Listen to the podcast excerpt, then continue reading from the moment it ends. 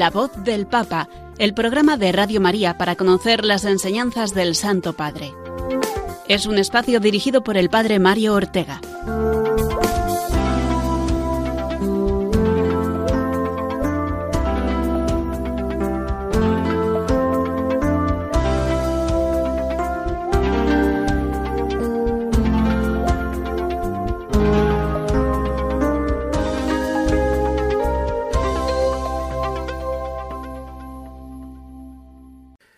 Buenos días, queridos amigos de Radio María. Bienvenidos un martes más a este programa de la voz del Papa, en el que nos disponemos a escuchar al Santo Padre, a escuchar eh, las últimas intervenciones que ha tenido en esta semana. Especialmente ha sido el viaje a África que hemos podido seguir por aquí por Radio María o por otros medios, también por la televisión y que eh, ha sido eh, un viaje mm, realmente eh, importante en este pontificado, por muchas razones que después iremos analizando y viendo en el programa de hoy.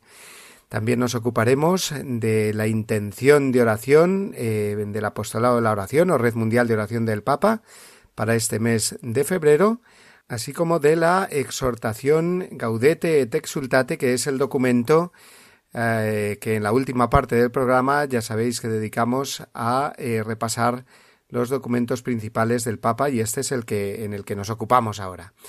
Así que vamos a comenzar como siempre hacemos por la oración por el Papa para ir desarrollando todos estos contenidos que hoy son muchos y que nos ocuparán esta hora de la mañana para los que lo escucháis en directo y la hora que sea del día para los que os unís a nuestro programa más tarde a través del podcast.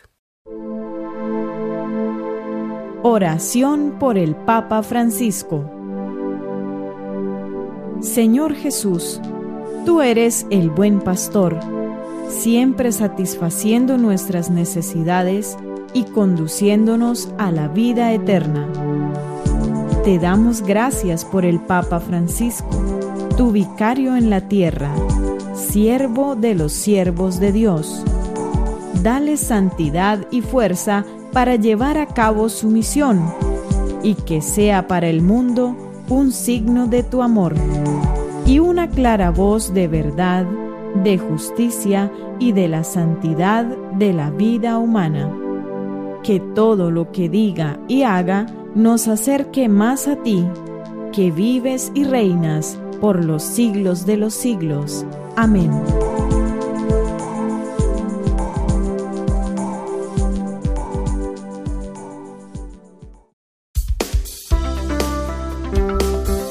La voz del Papa, el programa de Radio María que te ofrece la enseñanza y la actualidad del Santo Padre.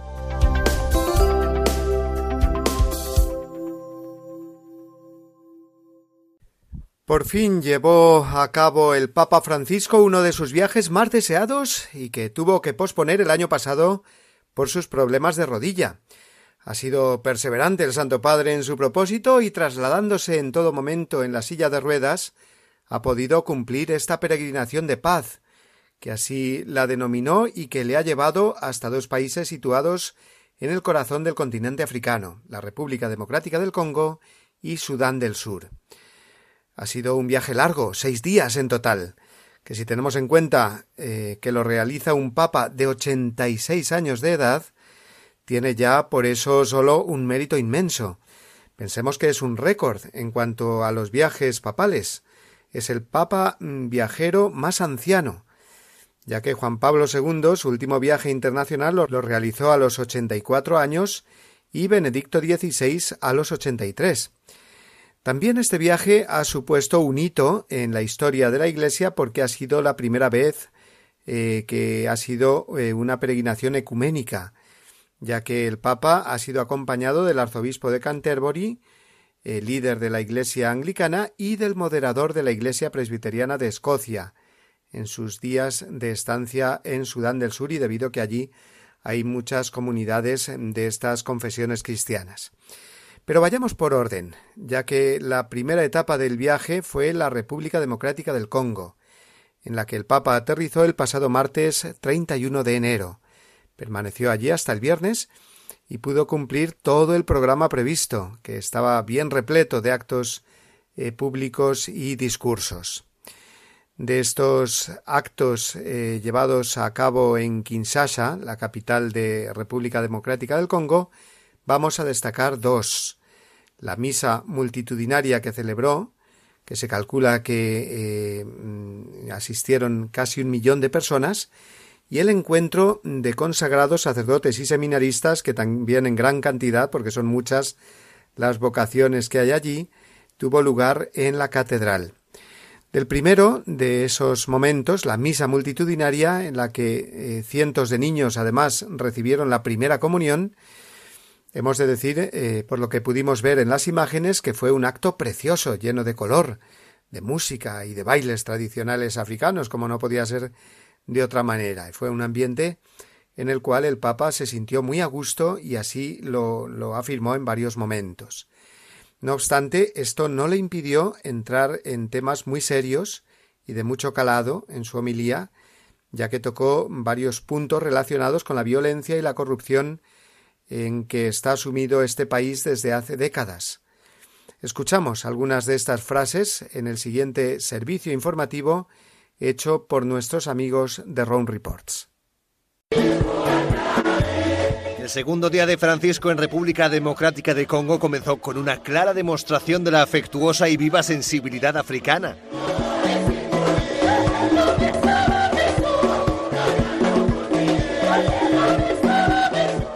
Aunque la alegría vista en el aeropuerto donde se celebró la misa contrasta con la realidad del país, donde los conflictos armados en las últimas décadas dejaron millones de víctimas, hambre, enfermedades y centenares de miles de mujeres violadas. Francisco se dirigió a todo ese sufrimiento para tratar de infundir esperanza. Dijo que la paz es posible si se deja entrar a Dios en el corazón y que para hacerlo el primer paso es perdonar.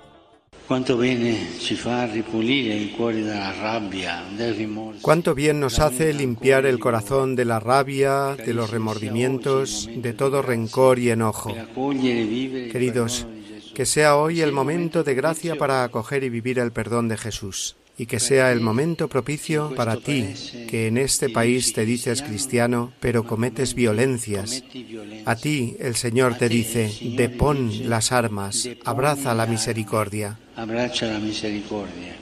Francisco señaló que para conseguir la paz hay otros dos pasos que dar además del perdón. Se trata de la convivencia porque evita la soledad y la misión tanto el pontífice como los participantes en la misa no escondieron su alegría por poder verse después de que el viaje se tuviera que posponer en julio del año pasado. Visitar República Democrática de Congo fue uno de los viajes más deseados de Francisco y uno de los que más le ha costado.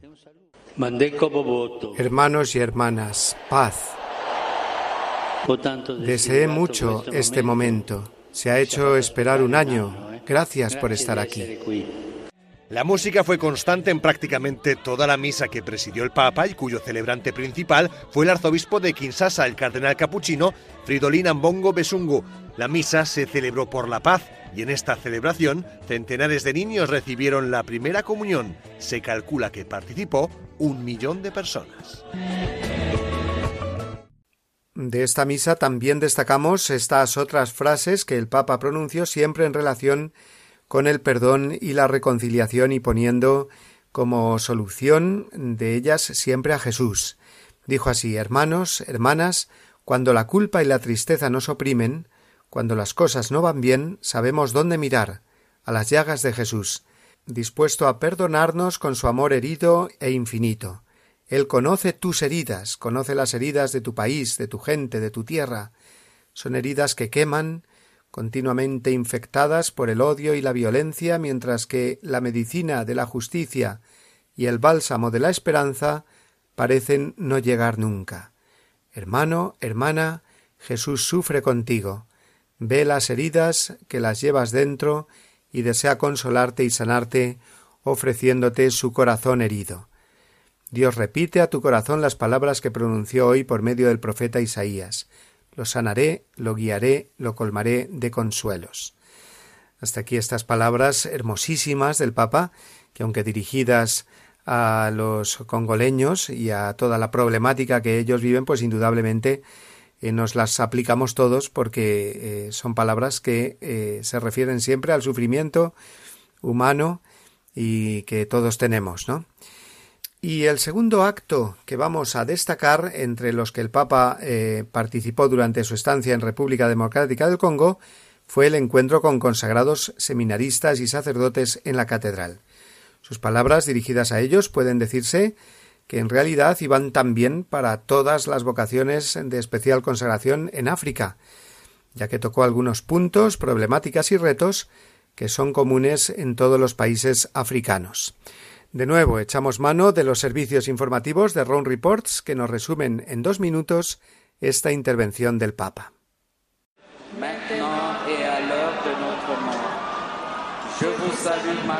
El Papa llegó en silla de ruedas a la Catedral Nuestra Señora del Congo, en Kinshasa, para encontrarse con sacerdotes, seminaristas y religiosos del país. El cardenal Fridolin Ambongo le esperaba a la puerta. Francisco le bendijo y a dos niños que le llevaron flores. Una vez en el templo, el purpurado le dio las gracias por su visita. Très Saint-Père, votre venue en République démocratique du Congo nous redonne des raisons d'espérer et de nous projeter dans l'avenir avec plus de détermination et de dévouement.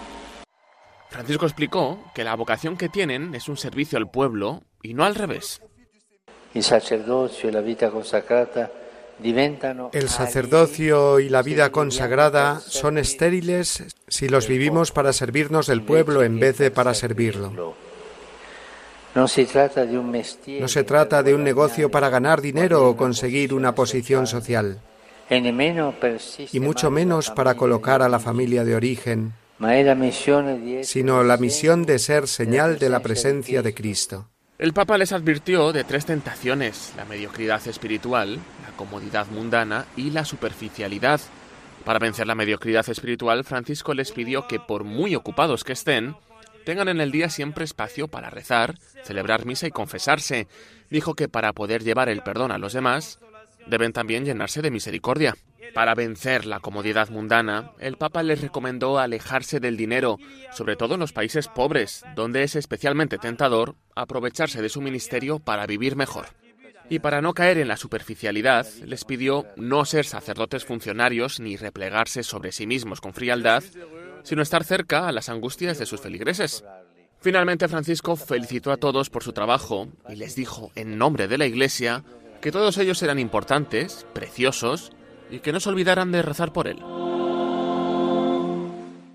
Fueron varios eh, más los eh, encuentros que tuvo el Papa, los actos en los que participó durante su estancia en el Congo, pero eh, no podemos estarnos más porque también tenemos que comentar la segunda etapa del viaje eh, y esto lo haremos ahora después de unos breves minutos de música que nos sirven también de descanso.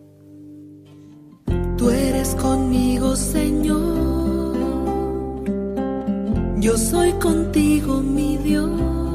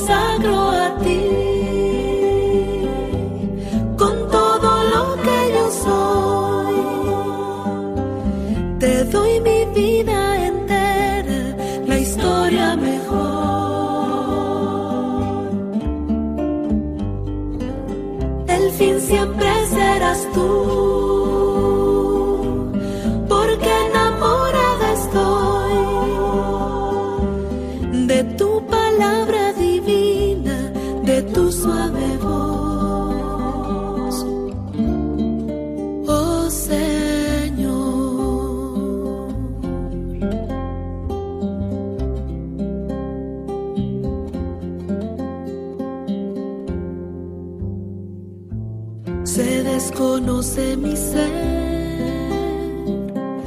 fuera de ti y de mí. Eres tú simplemente el camino.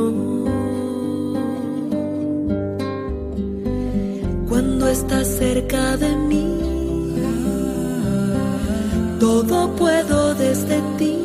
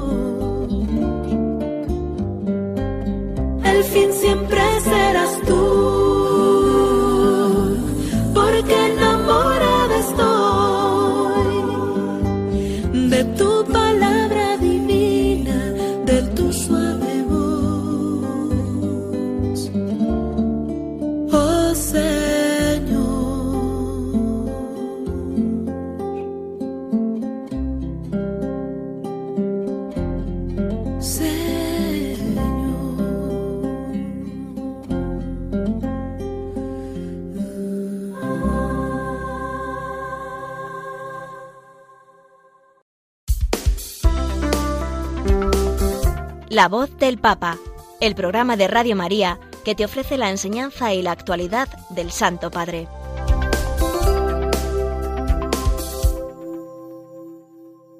La segunda etapa del viaje africano del Papa Francisco fue a Sudán del Sur y este viaje, esta estancia allí, tuvo como característica principal que fue la peregrinación ecuménica de la paz, es decir, la primera vez en la historia que viajan juntos el Papa junto con otros líderes de iglesias cristianas, en este caso el eh, arzobispo de Canterbury, eh, primado de la Iglesia anglicana, y también el eh, pastor o moderador de la Iglesia presbiteriana de, de Escocia.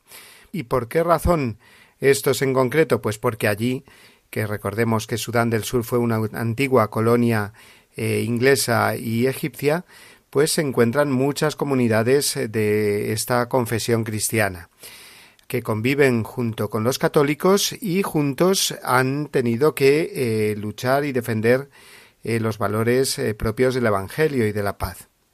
Entre los actos que se desarrollaron en Sudán del Sur destacó la oración ecuménica por la paz, en la que intervinieron eh, los tres líderes religiosos, primero el arzobispo de Canterbury, después el pastor protestante de Escocia y por último el Papa Francisco en un discurso verdaderamente importante y señalado.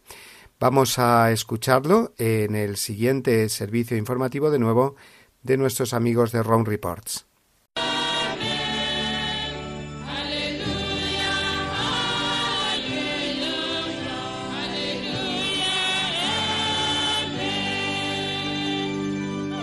La oración ecuménica por la paz en Sudán del Sur comenzó con esta canción.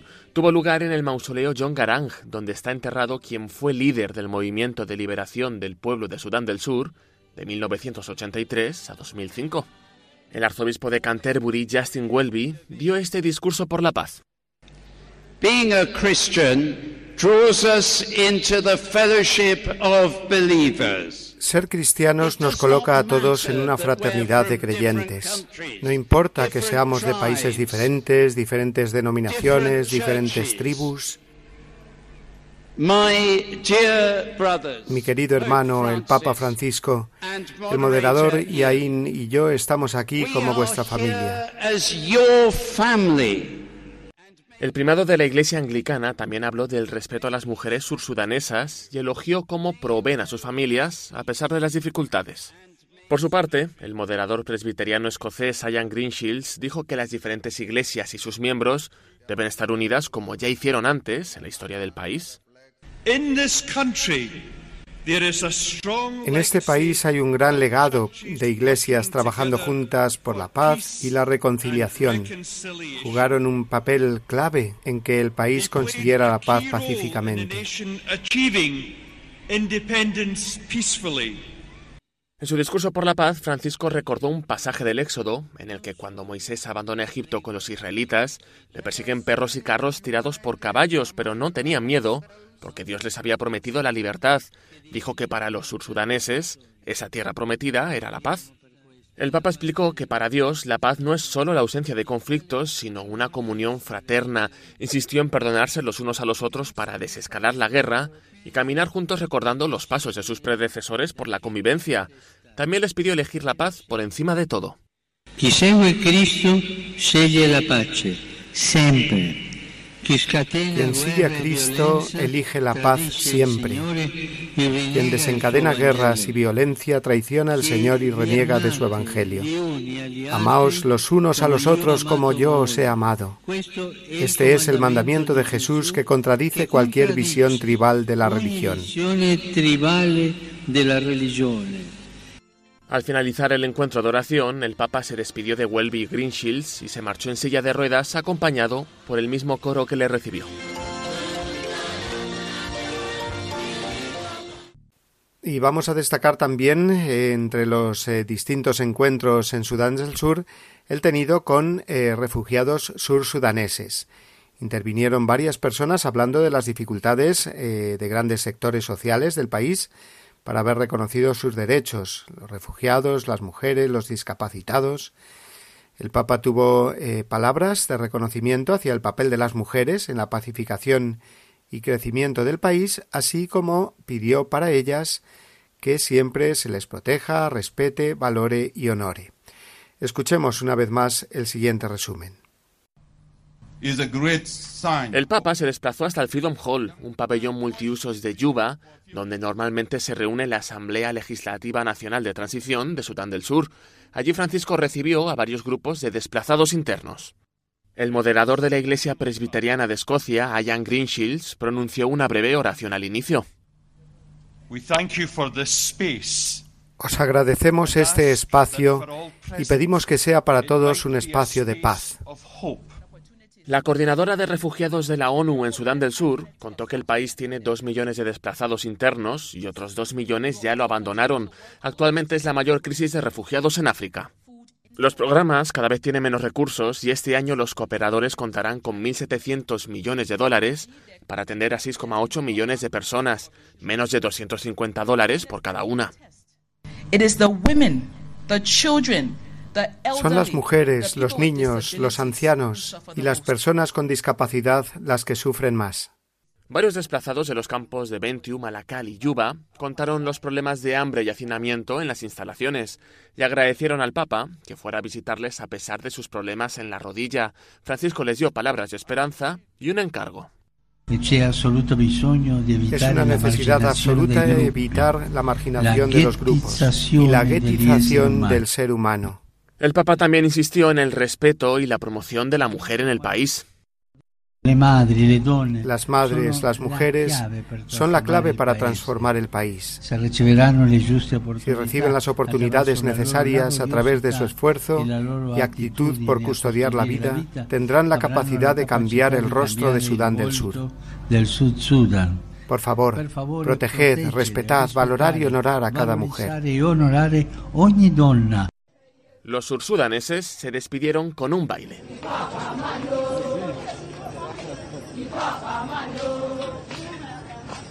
En su último día de visita a Sudán del Sur, el domingo, eh, celebró una misa final en el mausoleo de John Garang ante la presencia de unos 100.000 feligreses sudaneses.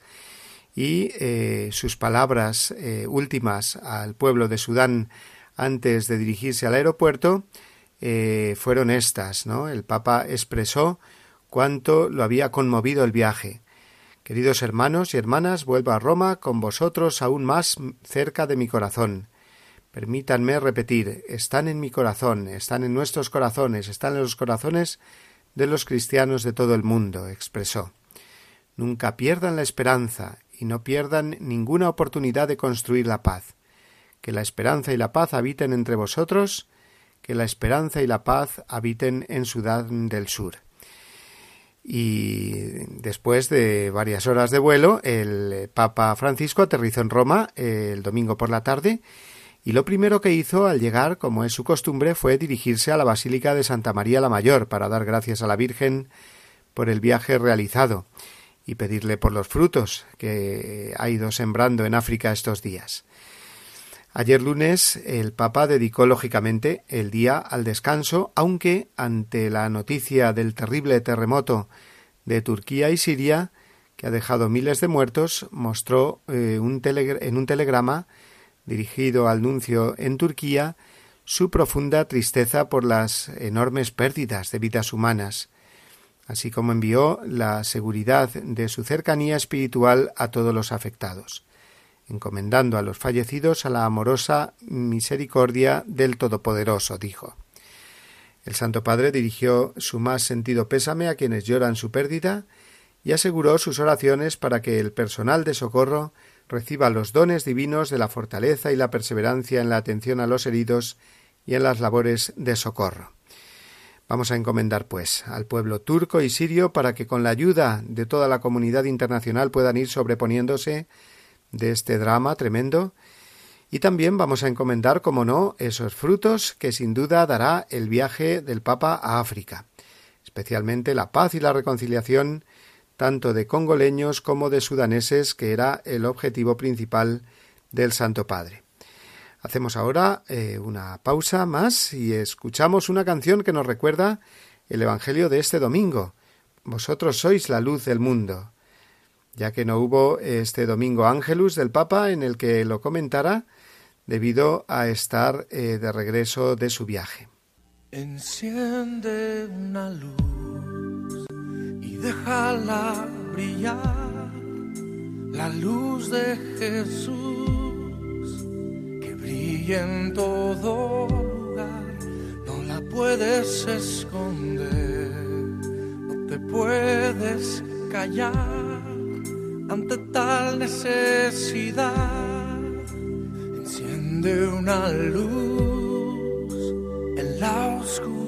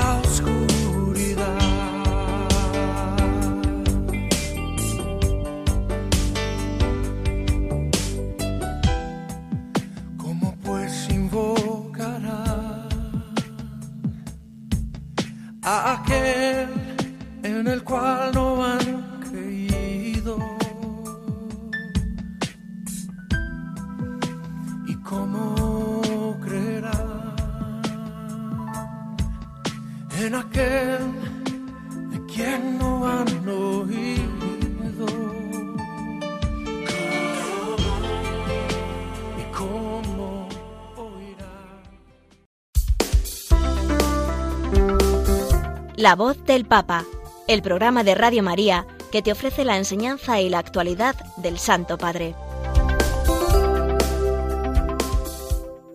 Pues después de vivir eh, con el Papa este viaje internacional, lo que ha sido su viaje a África tan lejano, el Santo Padre eh, Francisco nos lleva a nuestra experiencia más cercana de iglesia, a nuestras parroquias, puesto que la intención para este mes eh, de febrero del Apostolado de la Oración o Red Mundial de Oración del Papa es rezar por las parroquias. En concreto, dice así la intención entera, para que las parroquias, poniendo la comunión en el centro, sean cada vez más comunidades de fe, fraternidad y acogida a los más necesitados.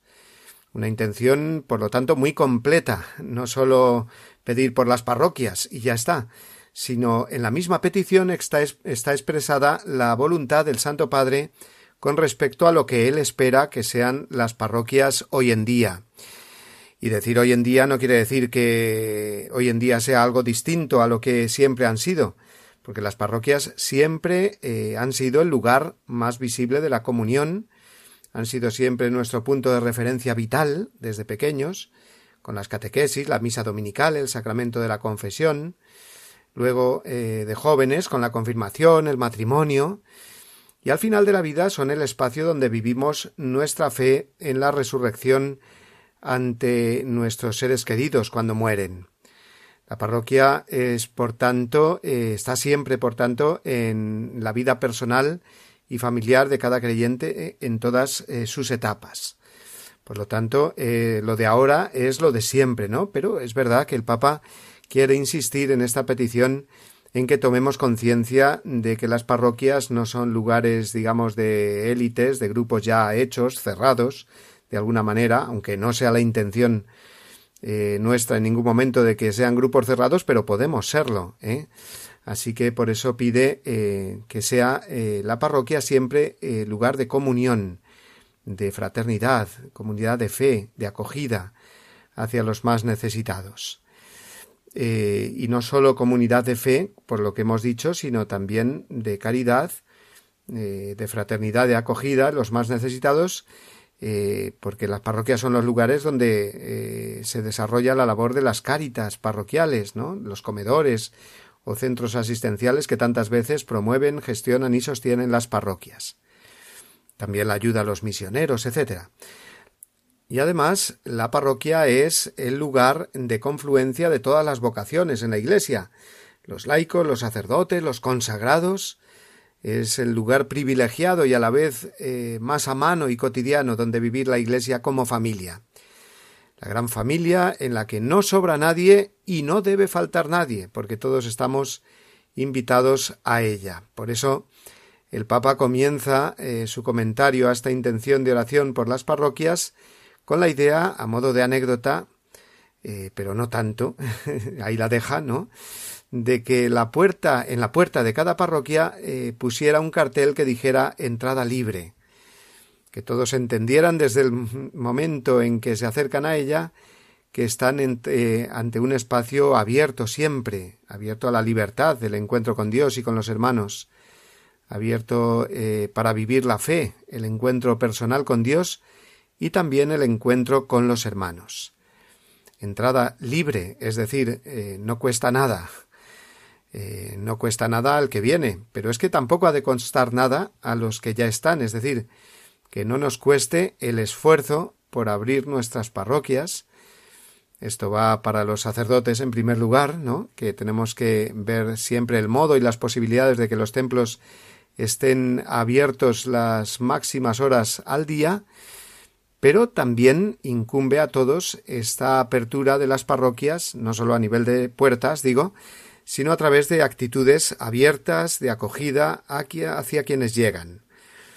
Recuerdo mm, varios casos, bastantes, de familias que me han dicho que han llegado a integrarse en la parroquia gracias mm, no solo a que el sacerdote eh, pues sea muy acogedor y prepare bien las celebraciones y estas celebraciones sean dignas, amenas y participativas, sino al hecho de que al salir de la misa ha habido siempre feligreses habituales eh, catequistas u otras familias involucradas en la vida parroquial que se han acercado a ellos, que les han preguntado cómo están y les han ofrecido participar en las actividades eh, de la parroquia, eh, bien actividades pues para los adultos o para los niños.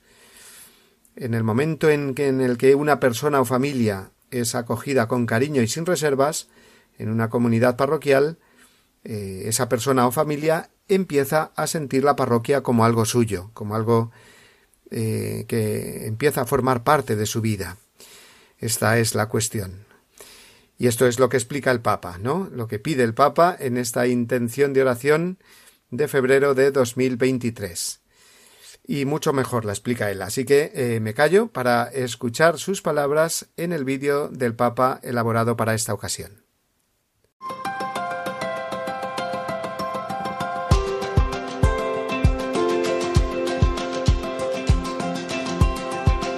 A veces pienso que deberíamos poner en las parroquias, en la puerta, un cartel que diga entrada libre. Las parroquias deben ser comunidades cercanas, sin burocracia, centradas en las personas y donde encontrar el regalo de los sacramentos. Tienen que volver a ser escuelas de servicio y generosidad, con sus puertas siempre abiertas a los excluidos y a los incluidos, a todos. Las parroquias no son un club para pocos que dan una cierta pertenencia social. Por favor, seamos audaces replanteémonos todos el estilo de nuestras comunidades parroquiales. Oremos para que las parroquias, poniendo la comunión, la comunión de la gente, la comunión eclesial en el centro, sean cada vez más comunidades de fe, de fraternidad y de acogida a los más necesitados.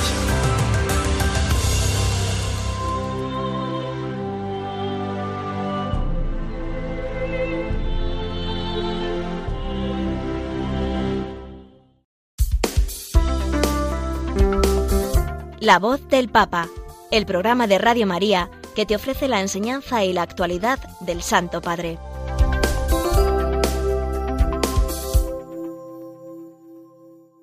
Un martes más dedicamos esta última parte del programa a conocer mejor los documentos magisteriales del Papa Francisco. Y estamos eh, desde hace unas semanas con la exhortación Gaudete et Exultate. El tema que trata el Santo Padre en este texto es nada más y nada menos que el de la santidad, la santidad en el mundo actual. Y además yendo al grano, es decir, no teorizando o quedándose en principios muy generales, sino bajando a la vida práctica. De una manera muy sencilla, con ejemplos y en tono muy personal, como hablando de amigo a amigo. El Papa nos recuerda una vez más la meta de la santidad y cómo este camino, aunque duro, porque así nos lo describió el mismo Jesús cuando nos habló de cargar con la cruz para seguirle, es un camino, sin embargo, de alegría y de gozo, eh, un camino de luz al que Dios nos llama cada día. Por eso el título Gaudete et exultate.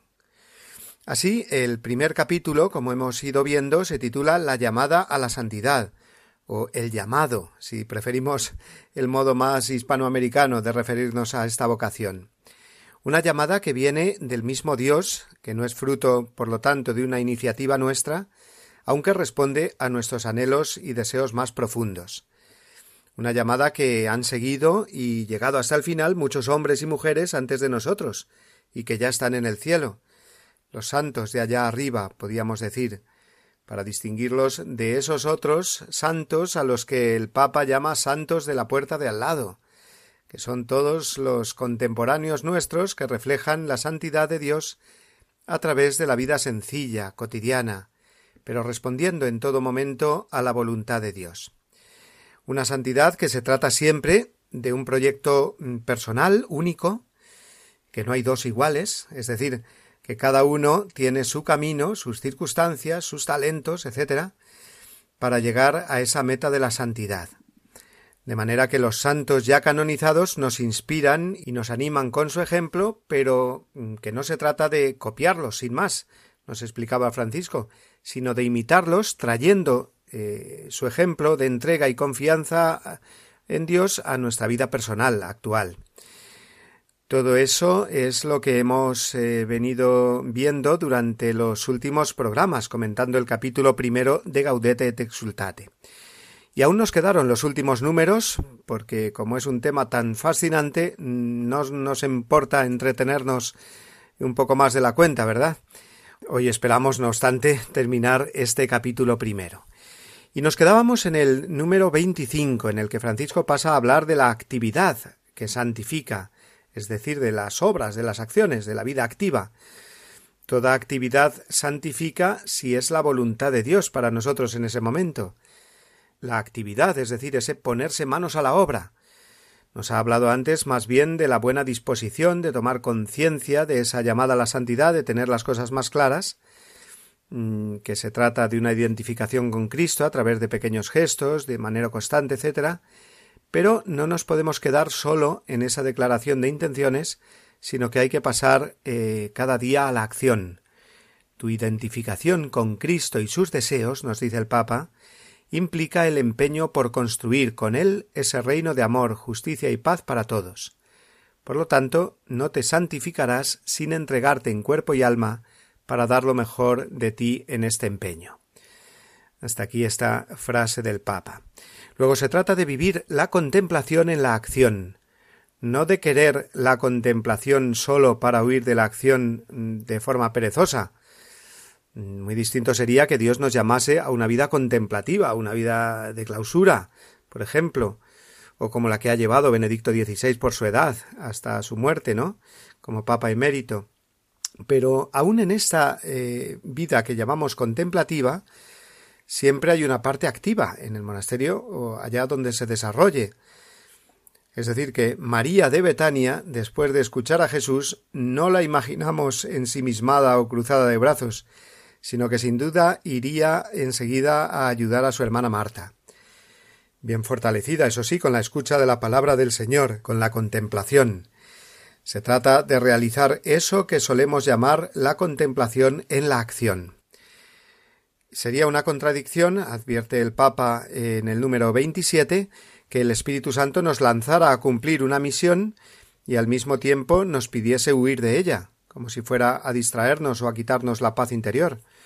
No, no es así. Si esa misión o acción sabemos que nos la manda el Espíritu Santo, no nos apartará de la unión con Dios, sino que la integrará. El Papa eh, cita aquí eh, al teólogo español Javier Zubiri, que decía No es que la vida tenga una misión, sino que es misión. Esta es una frase muy clarificadora, ¿verdad? Somos misión, en el sentido de que todo lo que hacemos ha de servir a ese eh, proyecto vital, a esa misión nuestra, que es la de ser santos sembrando el reino de Dios en este mundo.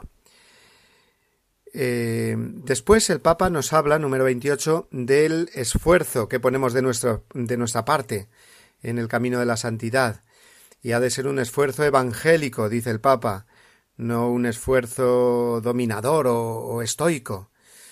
Dice así, una tarea movida por la ansiedad, el orgullo o la necesidad de aparecer y de dominar, ciertamente no sería santificadora. Bien, pues esto es muy importante eh, que lo entendamos, ¿no? que los esfuerzos tengan un sentido evangélico y nos identifiquen cada vez más con Jesucristo, que de eh, eso es lo que nos hace santos. Repetimos aquí esa frase de Benedicto XVI que Francisco recordaba unos números antes, ¿no? Que la santidad es la estatura que Cristo alcanza dentro de nosotros. Y nuestros esfuerzos, por tanto, son para esto, no para resultar nosotros unos héroes o unos eh, fortachones. Eh, si los santos son fuertes, es precisamente porque Cristo es el fuerte, y ellos están llenos de Cristo. Una sana espiritualidad cristiana, por lo tanto, es la que vive ese esfuerzo personal, ascético, eh, que es necesario para ir saliendo del hombre viejo, mm, de la vida de pecado, pues para revestirse del hombre nuevo, mm, la vida en el espíritu pero vive ese esfuerzo como un irle dejando a Dios hacer, un poner todo de nuestra parte como si todo dependiera de nosotros, pero teniendo muy claro que todo depende de Dios. Esta es una, una afirmación de San Agustín de nuevo. Y que de nada valdría nuestro esfuerzo sin la gracia de Dios. Ese es el sano equilibrio de la espiritualidad católica. Gracia y esfuerzo humano, pero no esfuerzo sin la gracia o citando de nuevo una vez más a San Agustín, Dios que te creó sin ti, no te salvará sin ti. Por esto mismo eh, se puede hablar, eh, continúa diciendo el Papa, de una espiritualidad para cada estado de vida, espiritualidad del clero, del catequista, de la misión, de la vida familiar. Mm, por un lado es la gracia misma, aunque llamemos gracia de estado a aquella que se necesita para cumplir bien eh, con el estado de vida de cada uno, pero el tipo de esfuerzo mm, que ha de procurar cada uno variará, lógicamente, según la vocación concreta de cada uno. Por ejemplo, la paciencia. Es la paciencia siempre una virtud, pero eh, la ejerce de manera distinta, pues un sacerdote en su parroquia, mm, de un padre de familia, eh, con las dificultades propias de la educación de los hijos, ¿no? En cualquier caso, eh, saber valorar y vivir adecuadamente la actividad que conlleva nuestra misión concreta, la vocación de cada uno. Obras son amores y no buenas razones, ¿no? Dice ese refrán y, y es así, ¿no? Nos salva la fe, por supuesto, pero esa fe se manifiesta a través de las obras hechas por amor a Dios y al prójimo, y, por la extensión del reino de Dios. Eh, no hemos de refugiarnos en la oración para huir de la acción si vemos claramente que esa acción lo que Dios en esos momentos nos, nos está pidiendo, ¿no? Pero también eh, prosigue el Papa en el número 29 de Gaudete et Exultate, al entregarnos a la misión, hemos de evitar eh, el otro extremo, el de despreciar, minusvalorar o descuidar los momentos de, de quietud, de soledad, de silencio ante Dios. Porque si descuidamos eh, la oración, vamos a desfallecer sin duda en la carrera hacia la santidad. Si no nos paramos y descansamos con el Señor en la oración, como Él tantas veces invitaba a ello a sus propios discípulos, nuestro correr será en balde, sin avanzar, alejándonos poco a poco de la voluntad de Dios para hacerla nuestra. Y además, sin oración que sostenga la acción, la misma acción nos alejará de nosotros mismos y quedaremos a oscuras y sin fuerzas. Mm, aquí el Papa mm, transcribe un texto del de, eh, cardenal Martini, que dice así En medio de la actividad, en algunos momentos tendremos que percibir de frente la propia verdad, para dejarla invadir por el Señor, y no siempre se logra esto si uno no se ve al borde del abismo de la tentación más agobiante, si no siente el vértigo del precipicio del más desesperado abandono, si no se encuentra absolutamente solo en la cima de la soledad más radical. Hasta aquí la cita del cardenal Martini. Así encontramos las grandes motivaciones que nos impulsan a vivir a fondo las propias motivaciones. Eh, termina el Papa diciendo en este número. Y ojo con absolutizar, el Papa habla también ahora mm, de otro tema, ¿no? Pero siempre en relación con esta actividad. Ojo con absolutizar, dice, el tiempo libre. Estamos en un mundo donde a lo mejor pues nos insisten demasiado, porque es verdad que hay que, descansar, en ese descanso, en ese buscar tiempos de, relax, de ocio, tiempo libre. Pero ojo, porque eh, si esto se absolutiza, ¿no? Pues eh, uno puede caer, digamos, en esa acedia o pereza espiritual, pereza para las cosas espirituales, para las cosas de la oración o para eh, los empeños o los compromisos que tengamos por el reino de los cielos, ¿no? Hacernos perezosos a ello, ¿no? Eh, y el Papa se pregunta de este modo ¿Puede ser sano un fervor espiritual que conviva con una acedia en la acción evangelizadora o en el servicio a los otros? Es decir, que tenemos que, ser finos hilando aquí, ¿no? Y, es verdad que no tenemos que dejarnos llevar por el activismo o no huir de la oración haciendo cosas y haciendo, haciendo, sino que hay que descansar también y buscar al Señor en la oración, pero sin caer en esa pereza espiritual que se llama oacedia, que nos paraliza, eh, digamos, o que nos impide hacer esa evangelización que Dios quiere, ¿no? Esa obra evangelizadora. Por lo tanto, integrar acción y contemplación, oración y obras, ¿no? Dice el Papa así en el número 31, a modo de conclusión de este, de este punto. Nos hace falta un espíritu de santidad que impregne tanto la soledad como el servicio, tanto la intimidad como la tarea evangelizadora, de manera que cada instante sea expresión de amor entregado bajo la mirada del Señor. De este modo todos los momentos serán escalones en nuestro camino de santificación.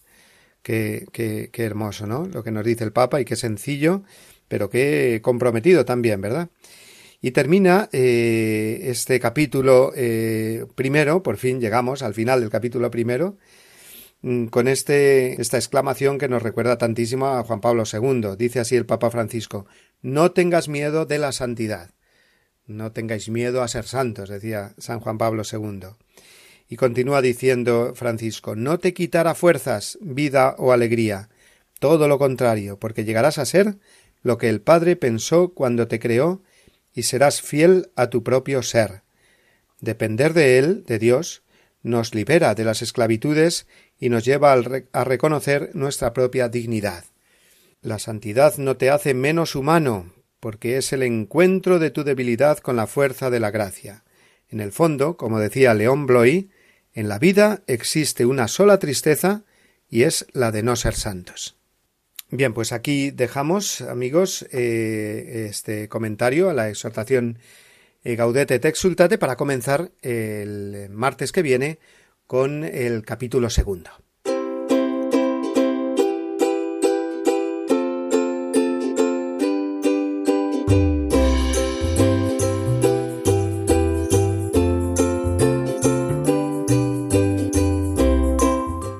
Pues toca ya despedirnos amigos por hoy. Lo hacemos eh, con esa alegría de haber podido comentar juntos los mensajes principales que ha pronunciado el Papa durante su último viaje a África, al Congo eh, y a Sudán del Sur.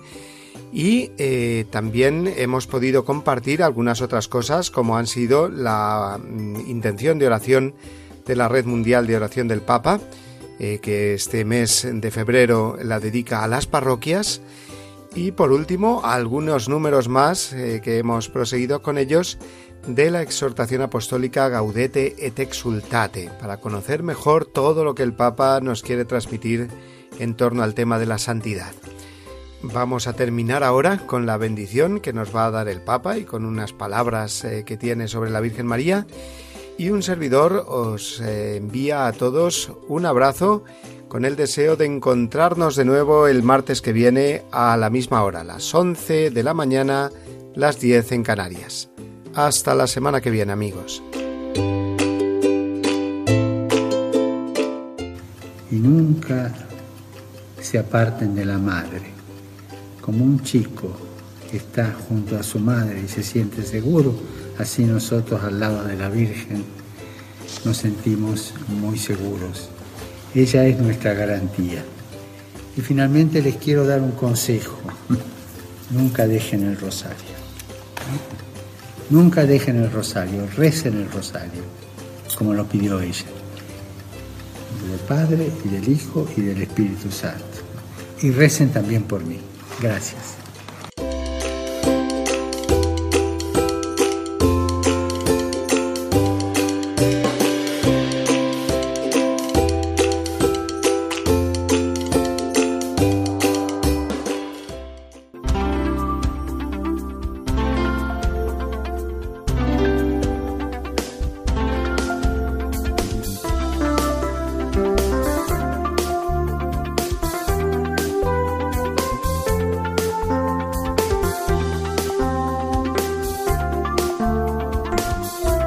Han escuchado La voz del Papa, el programa de Radio María para conocer las enseñanzas del Santo Padre. Es un espacio dirigido por el Padre Mario Ortega.